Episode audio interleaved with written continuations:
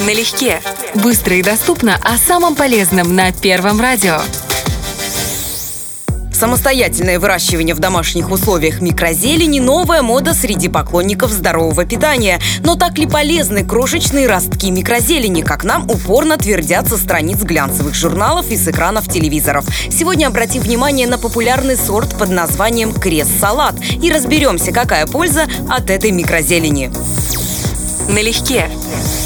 Крес-салат улучшает пищеварение, повышает аппетит, уменьшает газообразование в кишечнике, очищает организм от токсинов, вредных продуктов обмена веществ. Также антиоксиданты растения способствуют повышению настроения, нормализации сна. Крес-салат полезен беременным женщинам, потому что обладает легким мочегонным действием, уменьшает отечность ног.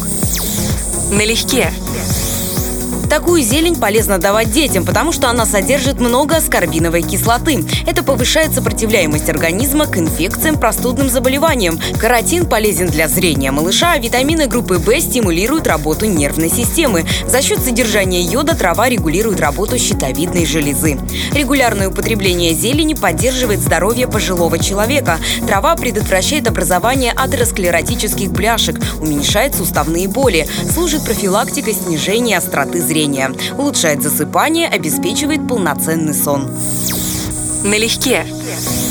Растение обладает запахом свежести и островатым вкусом, похожим на вкус горчичных или хреновых листьев. Крест-салат неприхотлив в выращивании, и его частенько добавляют в пищу для красоты и здоровья.